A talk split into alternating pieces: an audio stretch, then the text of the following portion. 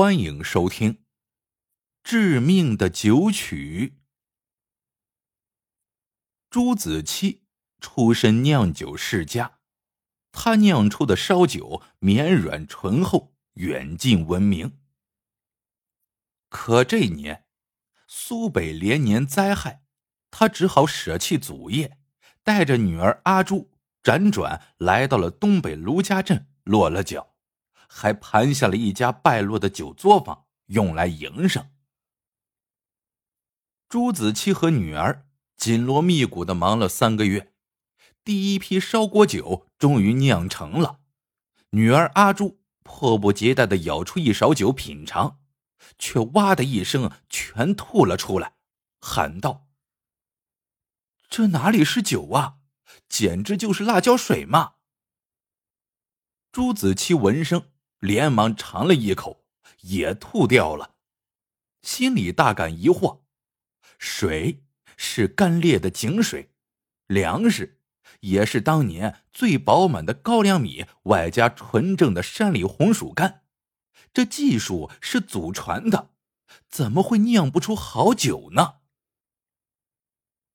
这一天，朱子期独自在家里喝闷酒，突然听到有人敲门。开门一看，竟是镇长拿着一挂腊肉来拜访。朱子期忙把镇长让进屋，倒了杯自酿的烧酒奉上。镇长尝了一口，不觉皱起了眉。知道老弟今日起缸，却没见把酒分出去，我就想着酒是没酿好。不过，不瞒老弟说呀，几十年前。这作坊是一对刘家父子，他们的第一缸酒好像味道也不好，后来却是越酿越好，这方圆百里都来打酒喝，刘家可是赚了个盆满钵溢呢。那刘家父子后来去哪里了？朱子期好奇问道。镇长叹了口气。轻声说：“听说是揣着大锭银子去城里享清福了。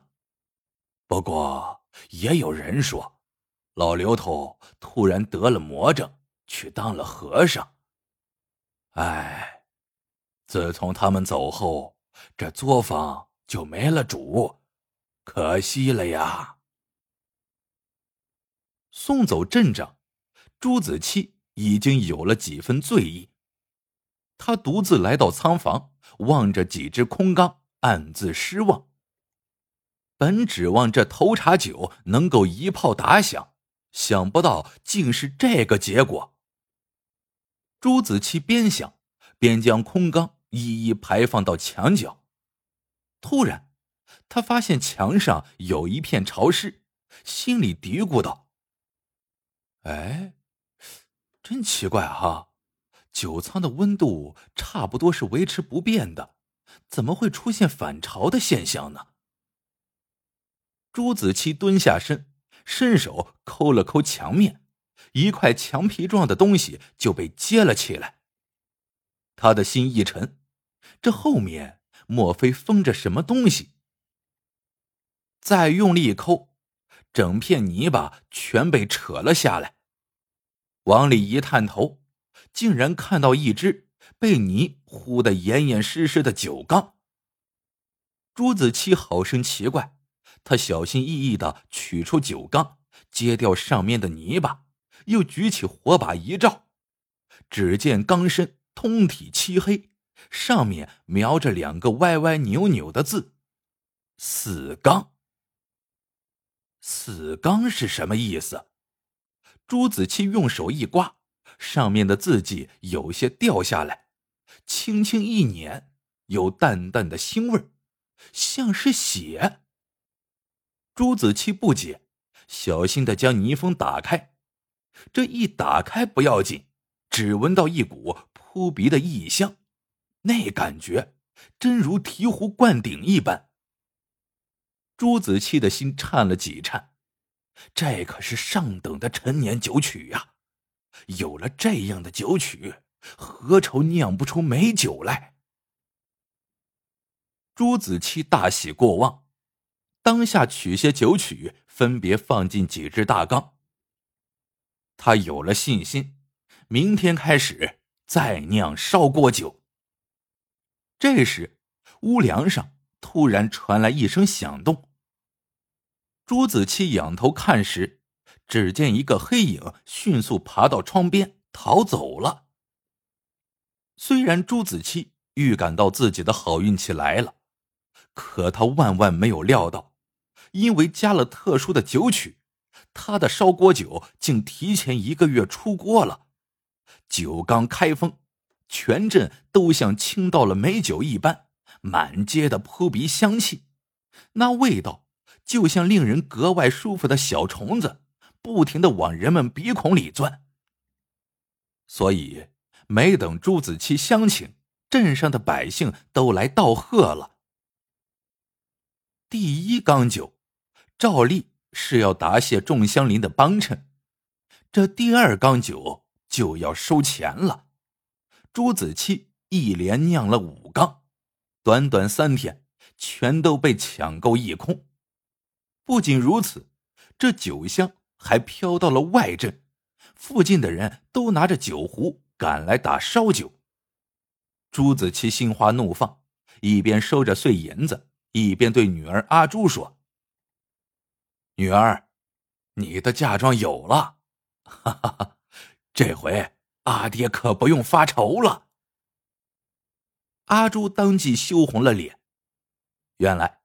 他和家乡的一个秀才订了婚，本打算今年完婚的，可是秀才的父亲不久病故，秀才要守孝三年，所以就推迟了婚期。回到仓房后，朱子期小心的将那缸酒曲好好封存。突然，他看到酒缸边上有什么东西，伸手一摸，黏糊糊一片。举起火把照照。竟然是一滩鲜血，朱子期的心一下子提到了喉咙口，这是哪儿流出来的血呀？就在这时，街上突然传来一阵撕心裂肺的嚎哭声，那是一个老妇人的哭声，她的儿子是个贼，一直有小偷小摸的毛病，没想到这一次。突然从人家屋梁上掉了下来，摔死了。朱子期突然想起不久前看到的那个黑影，会不会是他呢？朱子期脑中一闪念，再次揭开死缸，取出了酒曲。令人惊愕的是，里面的酒曲不仅没见少，反而更多了。这酒曲莫非能自己生长不成？朱子期震惊不已。三个月后，朱子期酿出的酒越发的甜美清香，那香味像天上的云彩，把十里八乡都罩住了。来买酒的人是蜂拥而至。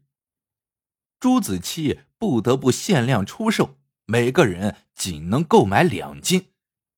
尝过酒的老人说：“这样的美酒只在几十年前喝过。”那是老刘头酿造的，想不到在老刘头之后，他们还能尝到这样的美酒。不过两天功夫，朱子期的酒销售一空。看着箩筐里白花花的银子，朱子期高兴的哼起了小曲儿，心说：这下女儿阿朱可以衣食无忧了。不过，有了那么丰厚的嫁妆。阿朱完全可以找个更好的人家，何必委身于穷秀才呢？这一天天色渐晚，外出的阿朱还不见回来，朱子期有点不放心，起身出了门。就在街角，他看到一个男人正在调戏阿朱，阿朱被逼到了墙角，吓得脸色惨白，而那男人明显喝了酒。目光异常的淫邪。朱子期一看这情形，马上血气翻涌，上去一拳打在了男人的脸上，拉起女儿就回到了家。夜里，朱子期躺在床上，翻来覆去的睡不着觉，心里盘算着要给女儿另找一门好亲家。正想着，突然听到街上一阵大呼小叫，朱子期急忙披上衣服出了门。大老远的，他就看到众人围着一株大柳树，走近一看，原来是刚才调戏阿朱的男人吊死在了树上。镇上的人纷纷议论，说这男人是个赌徒。将家业输光之后，前阵子索性连老婆都赌输了，现在走上这条绝路，似乎并不难理解。朱子期的心像被砸了一拳，他匆匆回到仓房，移开死缸，只见一滩鲜血就在缸边，极为醒目。朱子期后退了两步，差点一屁股坐在地上。一连死了两个人，朱子期的心里没底儿了。老刘头之所以把这死缸封起来，会不会和死人有关呢？无论如何，这件事情透着一股子诡异。但死的毕竟只是两个混账小子。朱子期望着酒缸。想到那扑鼻的美酒，还有白花花的银子，当即把死人的事情丢到了脑后。朱子期开始酿今年的第三批酒，这次要酿十五缸。等这些酒起了风，至少能赚几百两银子，加上以前的积蓄，少说也有个一千两。朱子期越想越高兴，心说。等卖完了这些酒，就把作坊关了，先给女儿挑个好人家。听说镇长的儿子学问不错，相貌堂堂，不如到时候撮合一下。这日子一天天过去，十五缸酒终于到了起风的日子。朱子期还没开坛，早有两里长的队伍在等着了。卖完酒。将散碎的银子全部兑成整的，竟有上千两。朱子期笑得嘴都合不拢了。他将银子装进匣子，准备把作坊封起来。可是，当他摆放死缸的时候，却一眼看到有鲜血正从死缸里丝丝缕缕的渗出来。就在这时。女儿房间里传来阿朱痛苦的尖叫声，朱子期大惊，三步并作两步冲到女儿的房间。只见阿朱披头散发，鲜血正顺着她的嘴角流出来。一见到朱子期，女儿突然坐起身，嘴里却是一个陌生男人的声音：“没有人能阻止你酿酒。”你要一直酿下去，永远、永远都不能停下来。朱子期的额头沁出冷汗，他厉声说：“你放开我女儿，我可以酿酒，一直酿酒，只要你放开他。”那个声音冷笑道：“晚了。”说什么都晚了。朱子期看着女儿痛苦的神情，突然想到了死缸前的鲜血，他猛地转身出门，抄起一根铁棍朝着死缸砸去。可是那缸却如铜铁一般，根本砸不烂。听着女儿的声音越来越微弱，他觉得自己的心。都要被撕裂了，没有了女儿，自己还要这酒坊做什么？朱子期万念俱灰。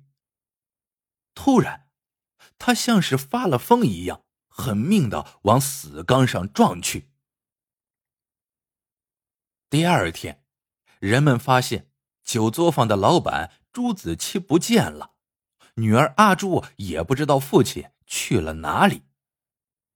人们更不知道，几十年前，那作坊的主人老刘头酿酒成痴，因为酿不出美酒，他竟和酒鬼定下了协议，每出一批美酒，他就要献祭一个人做酒曲。可是，老刘头怎么都没有想到，最后自己的儿子竟也成了酒曲。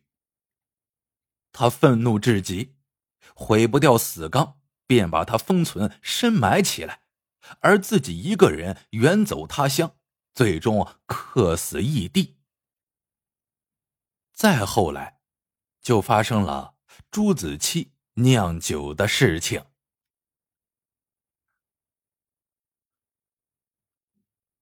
好了，这个故事到这里就结束了。喜欢的朋友们，记得点赞、评论、收藏。感谢您的收听，我们下个故事见。